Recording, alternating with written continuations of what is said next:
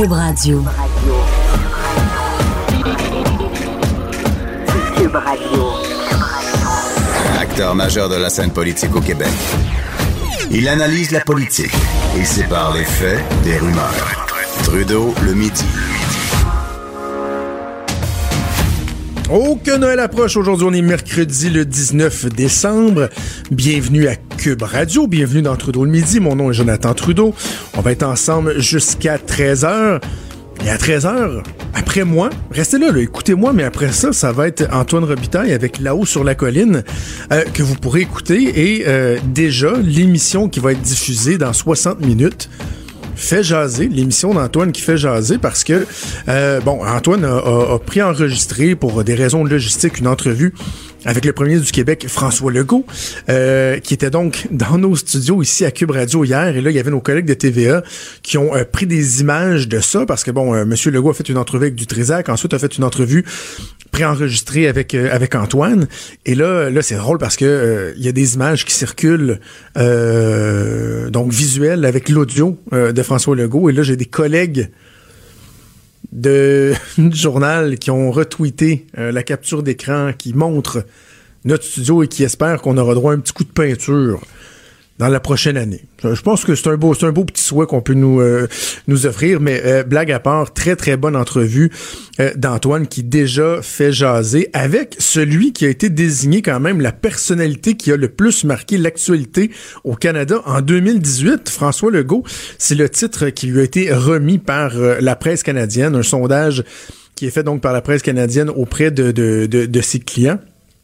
Imaginez, euh, François Legault qui a obtenu 38% des voix, donc on parle de 5 voix sur 13, et euh, il devance Doug Ford quand même, premier ministre de l'Ontario, qui a beaucoup fait parler, et euh, Freeland, la ministre des Affaires étrangères, et s'il y en a bien une qui a euh, occupé beaucoup d'espace dans l'actualité sur la scène politique, c'est Madame Freeland, donc quand même le premier ministre du Québec qui effectue une, une entrée remarquée euh, bon, des fois, dans le reste du Canada, c'est pas nécessairement pour les bonnes raisons, là, avec l'histoire de pétrole sale et tout et tout, mais euh, on reviendra pas là-dessus tout de suite.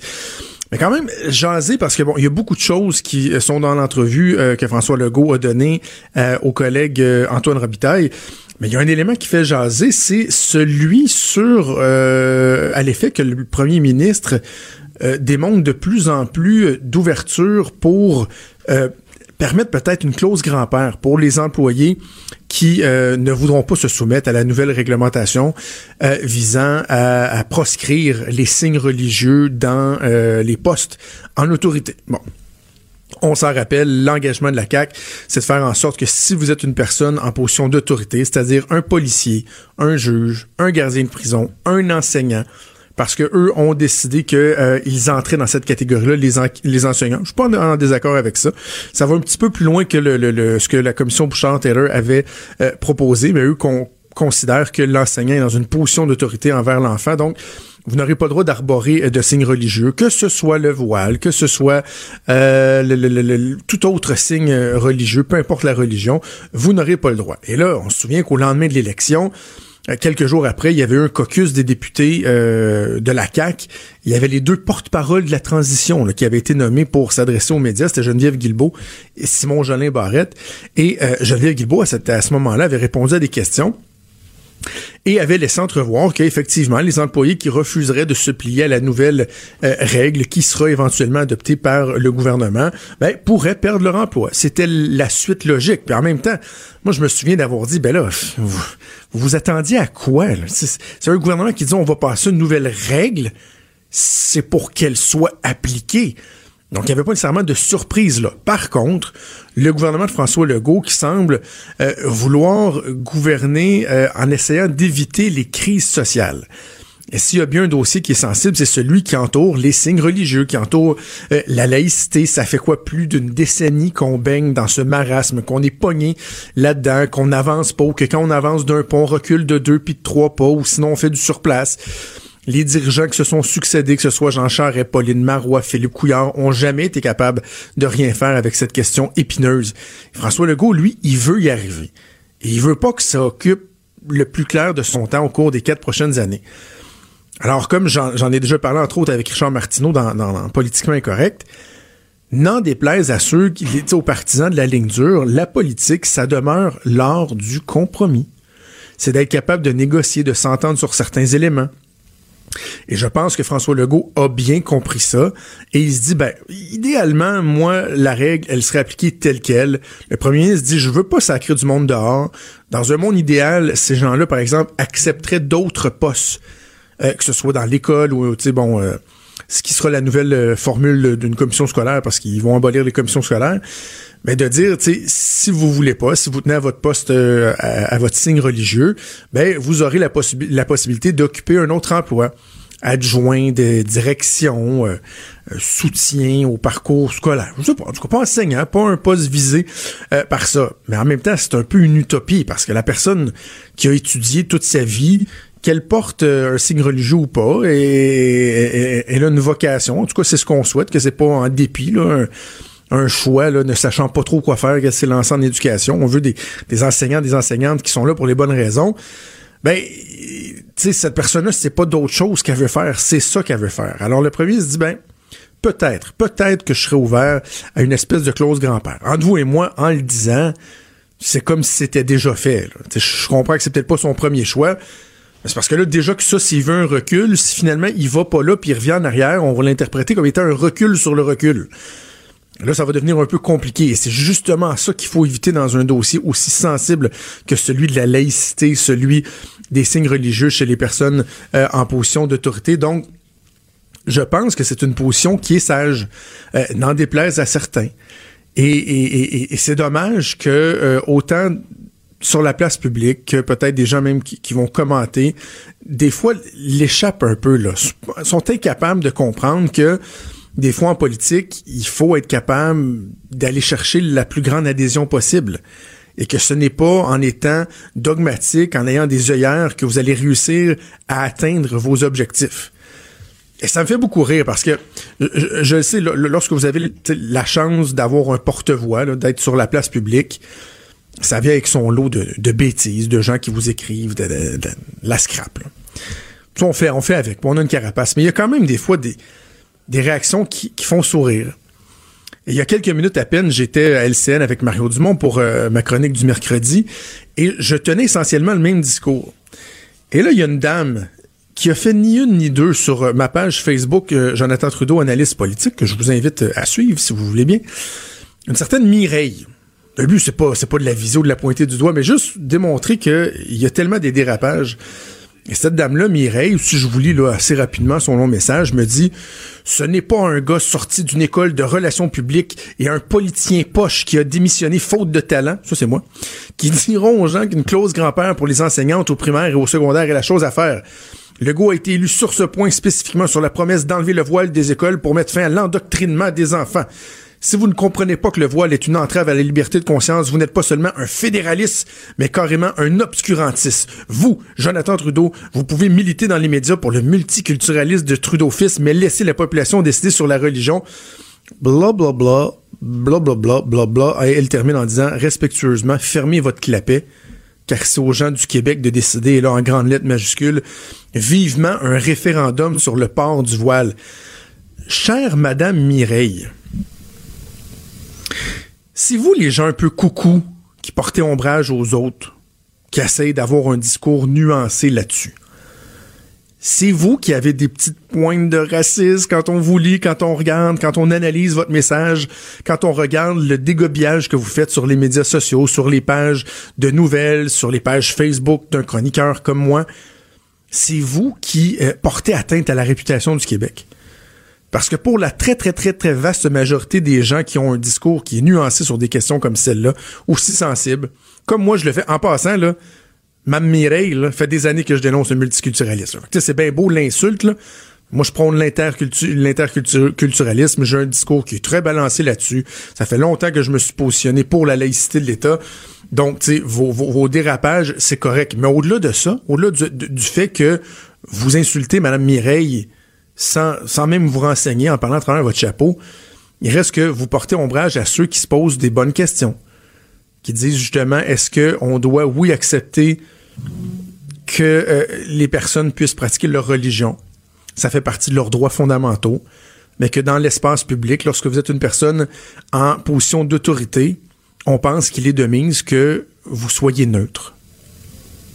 Ça, c'est le discours. Mais là, clairement, vous, euh, Mme Mireille, là, c'est pas ça, là. Vous voulez un référendum sur le port du voile en grandes lettres majuscules. Vous, vous pensez qu'on va se faire envahir par les gens qui viennent de la musulmanie. Hein? Ils vont nous en... Écoute, le, petit pas par petit pas sont en train de grappiller tous nos droits. sont en train de, de, de, de, de nous envahir. Et vous, vous comprenez pas que François Legault, c'est pas ça qu'il veut faire, là. Mais malheureusement, des toqués comme vous, c'est vous qui faites une belle jambe à tous ceux qui essaient d'avoir un, discours nuancé. Donc, le premier ministre, là, il a une position qui est claire, qui est précise et qui est souhaitable. C'est-à-dire, oui, on veut faire avancer les choses. Non, peut-être que des fois, ça ira pas aussi vite qu'on le veut. Ça ira pas euh, aussi loin qu'on le souhaite euh, dès le début mais en même temps, c'est mieux ça que rien tout, comme ça a été le cas depuis dix ans euh, au Québec. Donc, euh, bravo. Bravo euh, au premier ministre et reste à voir si il aura le, le courage de ses convictions. Trudeau, le sexe symbole de la politique. Ah, c'est Jonathan, pas Justin. Trudeau, le midi. Cube Radio. Denis Anger qui était avec moi en studio. bon midi. J'ai pris mon rire. Euh... Père Noël Anger? Ben oui. c'est euh, Noël, bon, dans quelques jours. Et euh, de, de, moins en moins, je pense, on en voit, mais tu sais, en dessous de l'arbre, il y a la crèche du petit Jésus. Entre le bœuf et l'arne grise, sommeille le petit enfant. Et oui. Et on tend à oublier que, d'abord, avant tout, Noël, c'est supposé d'être la fête qui souligne la naissance de Jésus, OK? D'où, oui, tout à fait. D'où le nom. Noël, on se demande sa vient d'où? C'est une déformation du mot natal. Natal en vieux ah. François qui est devenu Naal, Noël. Donc, euh, l'évolution de Noël, c'est ça. OK, on va parler de Noël, de la fête, mais pour commencer, question bien simple, mais ô combien complexe à la fois, euh, que j'ai envie de te poser, c'est y a-tu existé Jésus? Hey, ça c'est la question à 100 000 dollars. Hein. Regarde, en termes historiques, moi je suis historien, donc habituellement quand je raconte des choses, c'est que j'ai des faits et des documents qui viennent le prouver. On sait que vers l'an 30 de notre époque, à Jérusalem, un prêcheur juif venu de Nazareth, on l'appelait d'ailleurs le Nazaréen, et qui parlait le prénom de Jésus de Nazareth, aurait été exécuté par les autorités romaines pour avoir mené un complot contre l'Empire romain. Rappelons qu'à cette époque-là, la Palestine actuelle, elle est occupée par les Romains et le procurateur romain s'appelle Pontius Pilatus, donc le fameux Ponce Pilate, qui s'est lavé les mains puis qui a renvoyé ça à Hérode, ben il a existé. On a des documents qui le disent. On sait que Jésus a existé, euh, qu'il était un prophète, un prêcheur. Euh, il était comment dire un, un, un, un, pêcheur chrétien avant là. Il a été le premier de ces grands évangélistes. Hein. Euh, et on sait qu'il a été exécuté vers l'an 30. C'est à peu près tout ce que l'on sait. Et ça, on sait ça au travers des, des, des registres, des exactement. Tacite, par exemple, qui est un historien romain, va raconter euh, l'histoire de Ponce Pilate. Donc, on va être capable de valider. On va apprendre de Hérode parce qu'on a trouvé des pièces de monnaie qui sont gravées, qui sont frappées à l'effigie du roi de Palestine, qui est le roi, comment dire, fantoche des Romains, Hérode. Donc, ça, on l'a trouvé. Euh, il y a des choses que l'on trouve. Mais évidemment, on n'a pas trouvé ni la tunique, ni les sandales, etc., et ni, ni le corps de Jésus-Christ, puisque le cœur et l'âme de toute la, la foi chrétienne, c'est que cet homme est venu sur terre à titre de fils de Dieu et qu'il a offert sa mhm. vie pour la rémission des péchés. C'est une très très jolie histoire qui est largement attribuable non pas à des documents historiques, on n'a pas de documents historiques là-dessus, mais à l'histoire qu'en ont relaté ses disciples. Donc cinq grandes plumes qui se sont mis à travailler pour faire de l'histoire de Jésus de Nazareth mort sur la croix à Québec, à Québec, à Jérusalem, pas à Québec, on éloigne de notre compte un peu, euh, vers l'année euh, 30.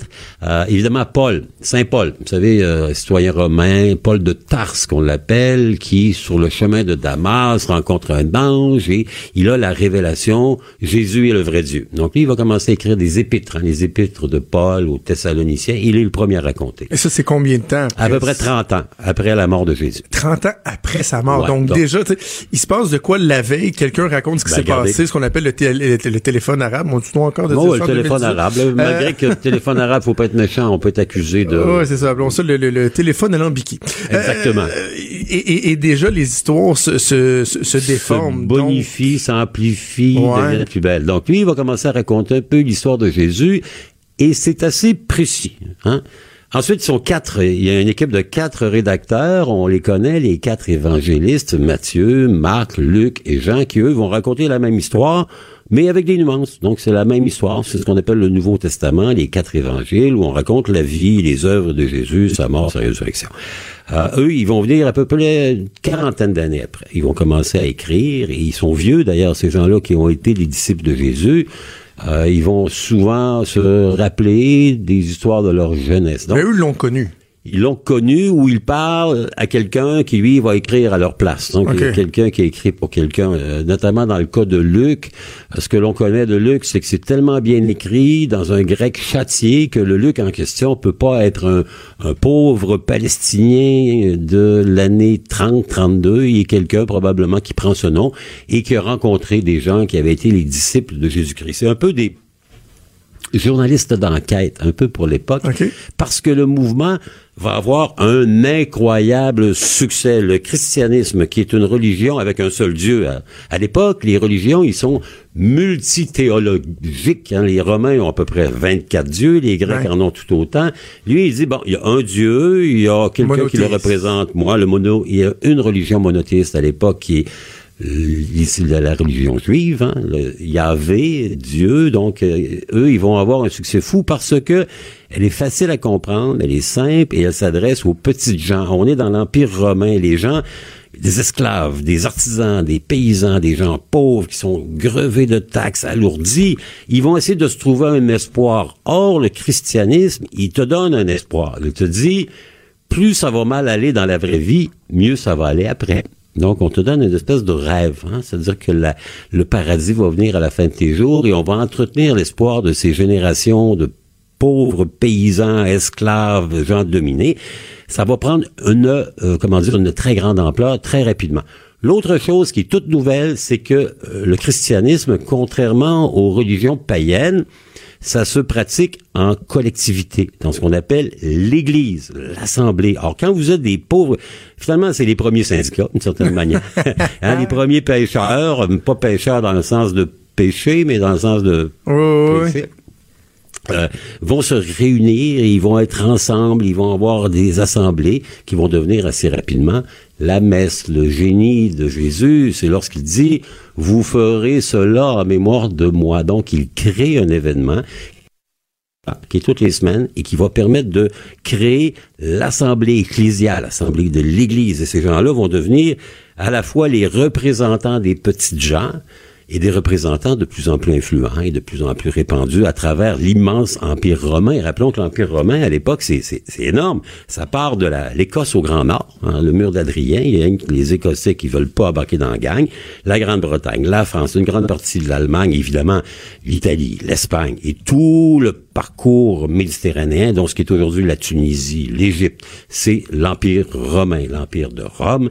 Et là, ben, c'est un empire unifiant. Donc, l'idée qui part de la Palestine, de cette rédemption, toi et ton Dieu et ta meilleure vie après la mort, etc., ton salut éternel, ben, ça va faire une traînée d'huile partout, partout, à travers l'Empire romain.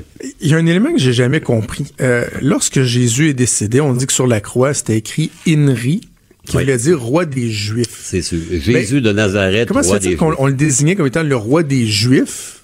Mais ça amenait une religion qui a rien à voir avec les, Juifs? Non, parce que la seule chose de juif qu'il y a dans Jésus, c'est la, juiverie de l'homme lui-même. Il est né juif, évidemment, il est né à Nazareth.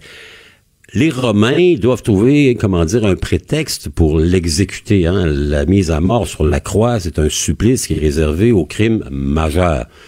Donc, on va l'accuser d'être le leader d'un complot visant à renverser le pouvoir romain représenté par le roi Hérode, qui est vraiment le sbire des Romains, et de créer un nouveau, euh, comment dire, un nouvel empire israélite. Donc Jésus de Nazareth, qui est son nom et son lieu d'origine, roi des Juifs. On l'accuse de vouloir fomenter euh, une révolte, on l'accuse d'être le Messie. Hein? Et d'ailleurs, il y a plein des gens là-bas, les Juifs attendent encore aujourd'hui le Messie. Le Messie, c'est un personnage qui est toujours dans l'Ancien Testament, et les Juifs se disent, le Messie viendra un jour pour créer à notre profit le royaume éternel. Ils l'ont attendu longtemps. Certains d'entre eux ont cru que c'était Jésus de Nazareth il y a plus de 2000 ans. Et donc, on l'accuse d'un complot contre la sécurité de l'État et ça va permettre de lui infliger la peine capitale, donc la crucifixion. Qu'est-ce que l'historien en toi pense euh, de toute la notion de miracle, de l'histoire euh, de la Bible? Est-ce qu'il y a des choses, est-ce que l'histoire a déjà réussi à, apporter certaines explications ou c'est c'est une, juste une belle histoire c'est vraiment extrêmement bien raconté puis on a quatre sources hein, les quatre évangélistes on dit ah si sont quatre à raconter la même affaire c'est probablement que c'est vrai il y a Paul en plus, évidemment, tous les discours et tous les textes qui sont là après. Les grands miracles de Jésus, quels sont-ils? Ben, il y a son auto-résurrection.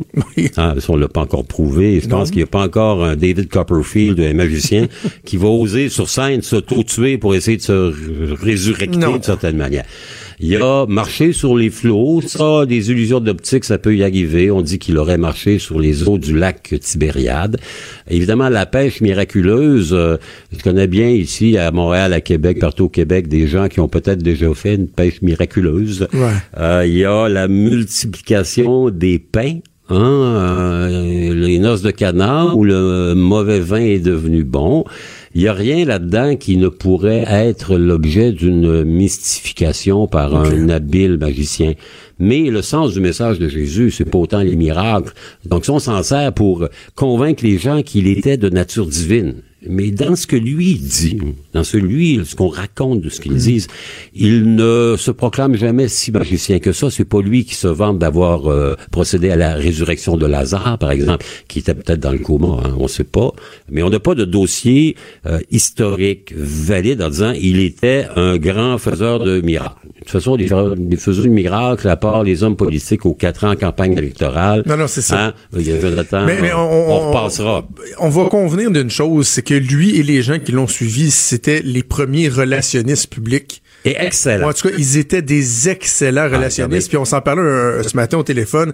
Euh, le film L'avocat du diable avec Keanu Reeves et Al Pacino avait une phrase là-dedans où le, diable disait que la seule différence entre lui et Dieu, c'est que Dieu avait engagé un, meilleur relationniste en parlant de Jésus. Et, là-dessus, Al Pacino qui portait dans le nom, c'était bien d'ailleurs dans le film, il s'appelait euh, John Milton. John Milton est un auteur anglais du 17e siècle qui avait écrit Le Paradis perdu. Donc, le film était assez, comment dire, il était assez songé comme film. Et euh, il a bien raison parce que quand on parle des évangélistes, on parle de Paul. Ce sont des gens qui ont euh, écrit des textes, des histoires tellement bien écrites, tellement complètes que à travers les ans, ben ils sont devenus, euh, on appelle ça des vérités d'évangile. Hein? Mm. Que vous n'y croyez pas, donc ça peut pas ne pas être vrai. Là-dessus, c'est vrai. Le christianisme naissant, il y avait plein de prophètes partout en Palestine, il y en avait en Italie, il y avait des gens qui, qui rêvaient de nouvelles religions.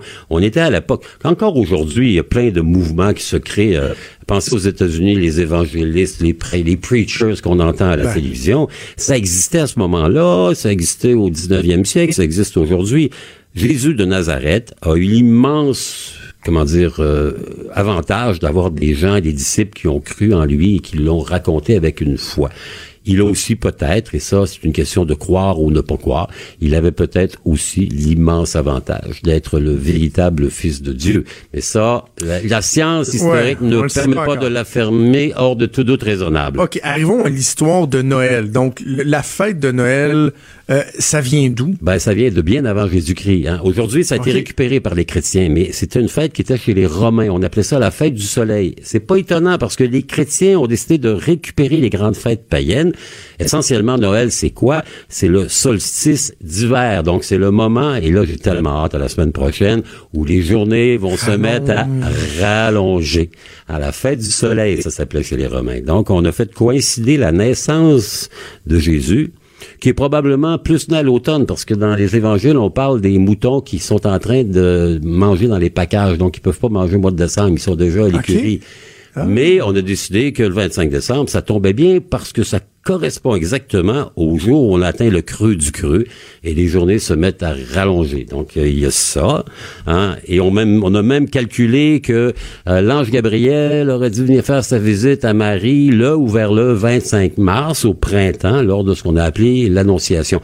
Euh, je trouve ça assez intéressant de voir qu'une vierge, comment dire, fécondée par un, un archange ait une période de gestation de neuf mois, telle que la pratique normale nous permet de le penser. Mais euh, c'est ça, Noël. C'est vraiment la récupération par les chrétiens d'une vieille fête qui est là depuis longtemps. Et évidemment, qui avec les siècles va devenir de plus en plus populaire. Et actuellement, ben c'est encore la grande fête annuelle. Pâques est rendu un lointain deuxième par rapport à la fête de Noël. Je suis pas convaincu que l'Halloween n'est pas en train de commencer à dépasser tranquillement Pâques au niveau de la pratique populaire. Mais à peu près toutes ces grandes fêtes-là ont, un lien aussi avec le, calendrier, justement. avec les astres. Hein, les astres, La Saint-Jean-Baptiste, étonnons-nous pas, le 24 juin, c'est la journée la plus longue de l'année. L'Annonciation, c'est le printemps. C'est clair que chez les anciens, les druides, les celtiques, la position des astres dans le ciel, la montée du soleil à travers les saisons, le fait que le soleil se lève à l'est, se couche à l'ouest, il y avait une interprétation qui était divine. Disons qu'il y avait des dieux qui étaient là, qui nous aidaient, parce que si le soleil ne se mettait pas à se coucher de plus en plus tard, après le 25 décembre, on s'en irait vers quoi? Vers la noirceur éternelle. Ben Donc, ils avaient besoin d'expliquer ce qu'ils ne pouvaient pas comprendre. C'est clair que avec euh, Copernic, avec Galilée, avec les gens qui ont étudier le système solaire, ben là, on a réalisé, ben non, ça n'a rien à voir. C'est essentiellement le mouvement des planètes. La foi, les églises et les débuts de l'ère chrétienne, comme les débuts de l'ère musulmane, c'est une manière d'expliquer, grâce à Dieu, des réalités qu'on peut pas comprendre parce qu'on n'a pas la science. C'est sûr qu'au fur et à mesure où la science a avancé, puis s'est mis à expliquer les réalités de l'ancien temps que l'on croyait attribuables aux dieux, ben les dieux en ont pris un petit peu pour leur rhume. Mais essentiellement, c'est ça. Fête euh, païenne, traduite en fonction de la position des astres par la naissance du Christ et la fête de Noël. évidemment, les cadeaux sont arrivés par après. Anecdote d'ailleurs, l'arbre de Noël. Hein? Vous avez fait votre arbre de Noël? On a vu ça là, avec un succès bof sur euh, Facebook, euh, Jonathan. Il est arrivé au Québec avec les Allemands. Hop là! Hein? Ouais. Durant la guerre de la Révolution américaine, les Britanniques ont envoyé des régiments ici qui étaient des régiments de mercenaires qui venaient de Hesse, un État allemand. Un des dirigeants, c'était le baron Dickel. Ils sont venus ici au Québec, sont arrivés à Québec en bateau, puis là, ils sont remontés tranquillement jusque sur le Richelieu pour aller se battre contre les Américains, qui étaient évidemment de l'autre côté du lac Champlain, au sud. Et euh, un de ces euh, mercenaires allemands, le baron Dickel, avait ramené sa femme. Or, la tradition en Allemagne, c'était déjà de faire un sapin de Noël avec un arbre, un conifère, dans lequel on mettait des petites bougies. Et on dit que le premier sapin de Noël fait au Canada été fait sur le Richelieu en 1777 par l'épouse du baron Dickel. C'est joli. Comme c'est intéressant. À cette époque-là, il n'y avait pas de, il y avait pas de lutin. Non, pas, pas encore. Et notre Père Noël actuel, ben lui, c'est un produit récent. C'est euh, le fruit d'une campagne de publicité de Coca-Cola, fort réussi dans les années 30. On s'est inspiré un peu du vieux personnage de Saint-Nicolas, mais Saint-Nicolas, il est tout maigre, il est pas beau, etc. Et on en a fait un personnage bedonnant, rebondi, sympathique, probablement parce qu'il avait bu trop de Coca-Cola. Denis, toujours passionnant de t'entendre. Je te souhaite un joyeux Noël, des joyeuses fêtes. Et à l'an prochain. Et on se reparle en 2019. Denis Anger. À gauche, à droite, au milieu. Tout le monde est le bienvenu. Jusqu'à 13, vous écoutez Trudeau le midi. Cube Radio. Euh, une nouvelle qui est sortie au cours des dernières minutes qui me qui m'enrage euh, royalement. Euh, ça concerne le, procès qui doit avoir lieu éventuellement un jour, peut-être, on l'espère, euh, pour les accusés euh, Nathalie Normando, Marc-Yvan Côté, bon, Bruno Lortie, là, puis je me suis plus son 5, 6, 7 là-dedans. Et là, on apprend que, euh, juste vous remettre en contexte, là, Marc-Yvan Côté, ses amis, tout ça, euh, disent que Marie-Maud Denis doit dévoiler ses sources. Euh, ça se rend devant les tribunaux. Et là, tant que cette question-là n'est pas réglée, le procès, lui, ne peut pas aller de l'avant. Et là, on apprend que l'appel, il devait avoir donc une rencontre la semaine dernière. Ça a été reporté encore pour des avocasseries et ça n'aura pas lieu avant le 15 avril 2019 Imaginez le temps qu'on perd et pendant ce temps-là, on a l'impression qu'on voit de jour en jour, de semaine en semaine, de mois en mois, s'amoindrir les chances que ce procès-là voit finalement le jour et que des gens puissent se faire entendre, que justice soit rendue, qu'on connaisse la vérité. Je trouve que c'est fort déplorable. Hier, le gouvernement du Canada qui a annoncé une aide euh, qui fait réagir, une aide de 1,6 milliard pour soutenir l'industrie pétrolière. Et euh, je vous dis que ça fait pas l'affaire de nécessairement tout le monde j'ai l'impression que mon prochain invité est pas trop heureux de ça. Patrick Bonin, porte-parole de Greenpeace Canada, qui est au bout du fil. Bon midi, Monsieur Bonin. Bon midi. Alors, 1,6 milliard de dollars pour le secteur pétrolier et gazier, ça vous dit quoi? Ben, ça nous dit qu'on voit vraiment la vraie couleur ici de M. Trudeau. Là, on a beau avoir eu des beaux discours pendant la conférence des Nations Unies sur le climat, il y a de cela à peine quelques jours, euh, à peine revenu sur le terrain au Canada. La première chose que M. Trudeau fait, c'est il prend de l'argent des contribuables, il la met dans le pétrole et le gaz, alors qu'il avait lui-même promis là d'arrêter de, subventionner ce secteur pétrolier et gazier. Euh, donc malheureusement, ça s'insère dans une lignée qu'on voit se profiler depuis plusieurs mois, même années chez M. Trudeau, où c'est totalement incohérent la lutte contre les changements climatiques et euh, c'est un soutien sans équivoque au pétrole et au gaz. Ben, en même temps, dans l'Ouest canadien, euh, ils sont plusieurs à lui adresser des reproches et à dire qu'au contraire, ils ont l'impression qu'il fait rien. Parce que bon, il y a eu le pipeline qui a été euh, acheté, ça c'est l'exemple qui revient toujours, mais aux dernières nouvelles, il n'y a pas, euh, il y a pas un litre de, pétrole qui a coulé dans ce dans, dans ce pipeline-là. Et on se demande bien si ça va arriver. Les réglementations ont été resserrées. Il y a même des gens qui disent que dans le fond, lorsque Justin Trudeau dit ouais, on veut aider l'industrie, ils ont l'impression qu'il est plutôt en train de les étouffer tranquillement pas vite. Alors, c'est assez drôle de voir que d'un côté, il y a des gens comme vous qui disent c'est épouvantable, ce, premier ministre-là se, baigne dans le pétrole. Et de l'autre côté, il y a des gens qui disent, qui contribuent à faire euh, souffrir une industrie puis une, région complète du pays. Et, je ne sais pas euh, comment ils peuvent voir qu'ils contribuent à faire euh, souffrir une, industrie du genre parce que essentiellement M. Trudeau a montré un soutien là indéniable à, l'entreprise pétrolière et gazière les subventions au pétrole et au gaz restent des subventions à hauteur de 2 milliards par année au Canada. Vous avez parlé de l'achat d'un pipeline. Là, c'est un pipeline existant où il a mis 4,5 milliards d'argent public pour acheter un pipeline de sable bitumineux. C'est engagé à en mettre un autre 10 milliards. Là, 10 milliards, c'est pas rien pour acheter, pour construire un futur pipeline Trans Mountain pour permettre l'expansion. Euh, on est en mode actuellement où il met un prix sur le carbone et c'est presque 80% des émissions du secteur pétrolier qui n'auront pas de prix sur le carbone. Fait quand on parle prix sur le carbone, là, gardez en tête que c'est vraiment pas 100% des émissions dans le secteur pétrolier et gazier. Donc vous avez un gouvernement actuellement qui euh, soutient à plusieurs égards les entreprises pétrolières et gazières qui, oui, évidemment, vont toujours en demander plus, vont toujours vouloir mettre de la pression sur le gouvernement parce que les conservateurs les appuient, mais dans les faits, M. Trudeau appuie quand même l'industrie, peut-être pas autant qu'il voudrait, peut-être pas autant que les conservateurs seraient prêts à le faire, mais il appuie clairement. Est-ce que vous reconnaissez, M. Bonin, euh, l'apport de cette industrie-là à l'économie du pays? Est-ce que vous reconnaissez qu'au cours des dernières années, il y a une grande, grande partie du dynamisme économique du Canada qui provient de l'activité économique issue de l'exploitation de nos ressources dans l'ouest du pays?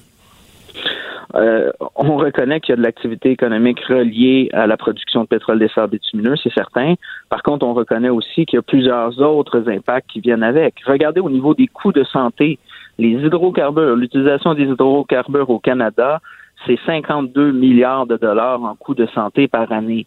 Ça, quand vous me dites, oui, ça ramène juste de l'argent le pétrole, mais il faut regarder aussi qu'est-ce que ça amène comme impact. Au niveau du nettoiement des sables bitumineux, tous les grands réservoirs d'eau polluée et de déchets en Alberta, ils évaluent à 260 milliards de dollars les coûts pour restaurer l'environnement là-bas. Donc, quand on dit que c'est une économie qui génère à court terme de l'argent, ben, en effet, il faut voir aussi ce qui n'est pas payé actuellement et ce qui va retomber sur le fardeau des générations futures. À ça s'ajoute tout le dollar canadien qui a été extrêmement euh, renforcé à cause de cette industrie-là, qui a, qui euh, qui a nuit pardon, énormément à toutes les industries manufacturières à l'extérieur, particulièrement au Québec. Euh, donc, ouais, ça, M. Bonnet, cet argument-là, j'ai entendu le premier ministre Legault dire ça aussi, que c'était bien épouvantable, le, pétrole sale, parce que ça avait fait que notre dollar était fort, puis qu'on avait de la misère à exporter. Franchement, ça fait pas des enfants forts. Là. Ça, espérer que notre, notre, dollar demeure minable pour exporter plus, là, c'est pas des beaux objectifs de société, non? Non, la, question n'est pas est-ce qu'on veut un dollar fort ou pas. La, question est est-ce que l'industrie pétrolière et le boom euh, pétrolier, parce que il, ça a augmenté la production énormément au cours des dernières années, là, ça l'a doublé depuis 2010 facilement. Est-ce que ça, ça a un impact sur le dollar canadien? Est-ce que ce dollar fort-là a eu un impact sur le secteur manufacturier au Québec qui exporte? Et qui est affecté par euh, un dollar fort. Donc, la, réponse, elle est oui. C'est certain qu'il y en a un impact. Donc, c'est ça, il faut quand même le considérer pour, le Québec, parce que pendant qu'il développe dans l'Ouest canadien, qu'il met de l'argent dans l'Ouest canadien, ben nous, on ne fait rien actuellement au Québec. On n'a pas l'équivalent de cet argent-là. On lutte contre les changements climatiques et ce sont eux qui reçoivent l'argent. Alors, vous dites quoi aux employés euh, là-bas en Alberta, les gens qui dépendent de cette industrie-là? On parle déjà de, quelques dizaines de milliers d'emplois qui, qui doivent être coupés à cause des difficultés que l'industrie euh, connaît en ce moment. Vous leur dites quoi euh, à ces gens-là? votre gagne-pain, on s'en fout un peu ou?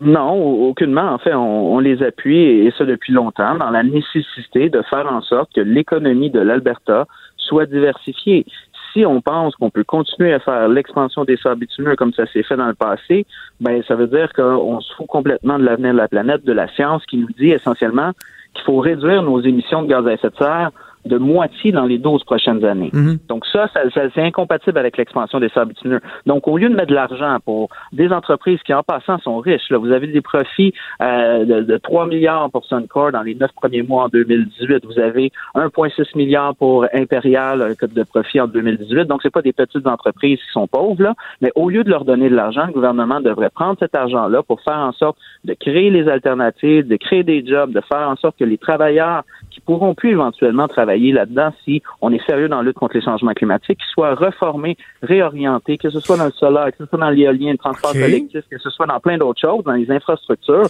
mais ne pas s'entêter à subventionner une industrie qui est vouée à un échec total, ou sinon c'est l'échec du climat planétaire qui va se produire.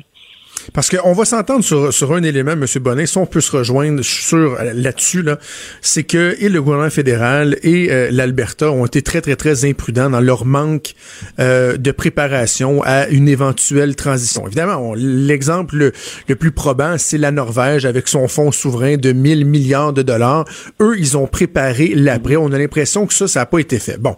Maintenant qu'on fait ce constat-là, qu'on peut adresser des blâmes au fédéral, qu'on peut euh, adresser des blâmes euh, aux provinces de, l'Ouest, il reste que il y a encore une possibilité de la faire cette transition-là, et que tout en étant conscient des effets sur les changements climatiques, il y a aussi une espèce de cohérence et de lucidité de dire on peut pas du jour au lendemain mettre la clé dans la porte, et pourquoi justement ne pas continuer à, profiter des retombées de cette industrie-là pour les prochaines années, la soutenir un petit peu, même si on n'aime pas ça, mais se préparer à faire une transition, le faire de façon plus propre, mais aussi préparer l'après, les nouvelles énergies, les nouvelles technologies.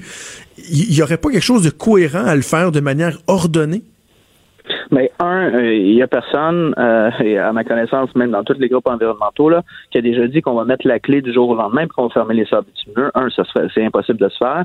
Puis deux, euh, on sait que c'est pas ça qu'on demande. Essentiellement, ce qu'il faut faire, là, c'est oui, on peut se dire que ça va continuer toute cette histoire-là, mais la réalité, c'est quand je vous dis qu'il faut réduire les émissions de CO2 de moitié dans les 12 prochaines années, ça veut dire que les combustibles les plus polluants, comme les sables bitumineux, ben, ce sont ceux qu'il faut qu'on arrête de, d'augmenter, de, de faire l'expansion en premier. Donc, de plafonner la production, de faire en sorte de voir justement comment on peut développer les autres secteurs, qu'on prenne l'argent que le gouvernement, c'est des milliards que le gouvernement met dans le pétrole et gaz, puis qui est prêt à mettre de plus, là, puis que cet argent-là aille, par exemple, dans le solaire, qui a un potentiel énorme en Alberta, qu'on fasse de la formation pour les employés, qu'on leur crée justement des jobs. Ce qu'ils veulent le monde, c'est des jobs.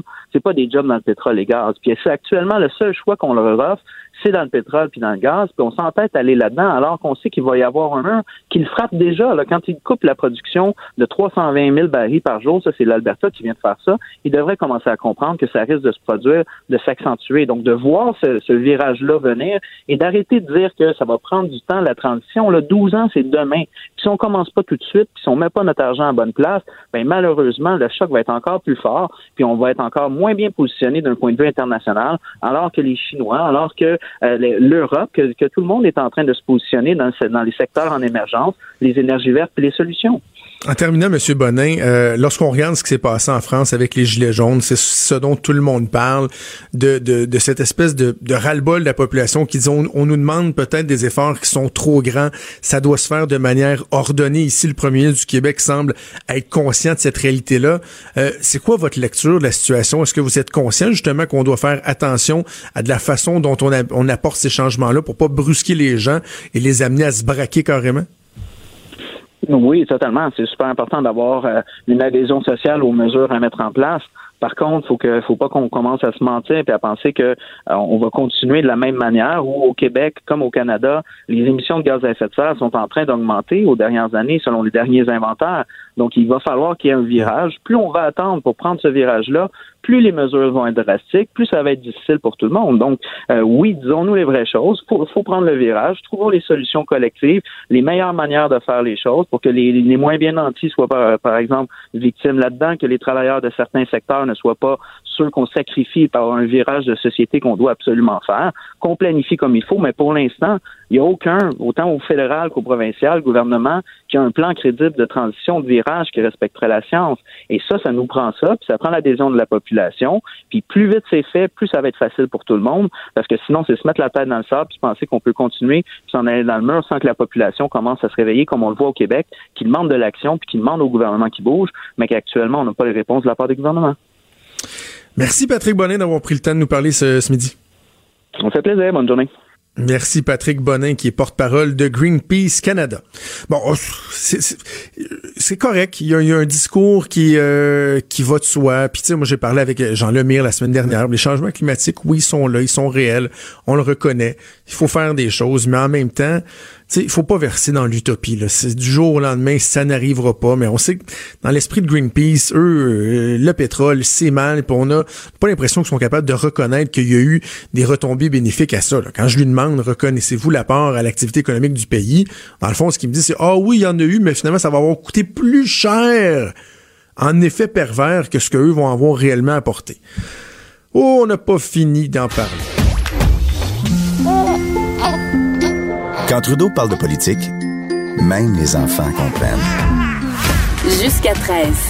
Vous écoutez Trudeau le midi. Cube Radio.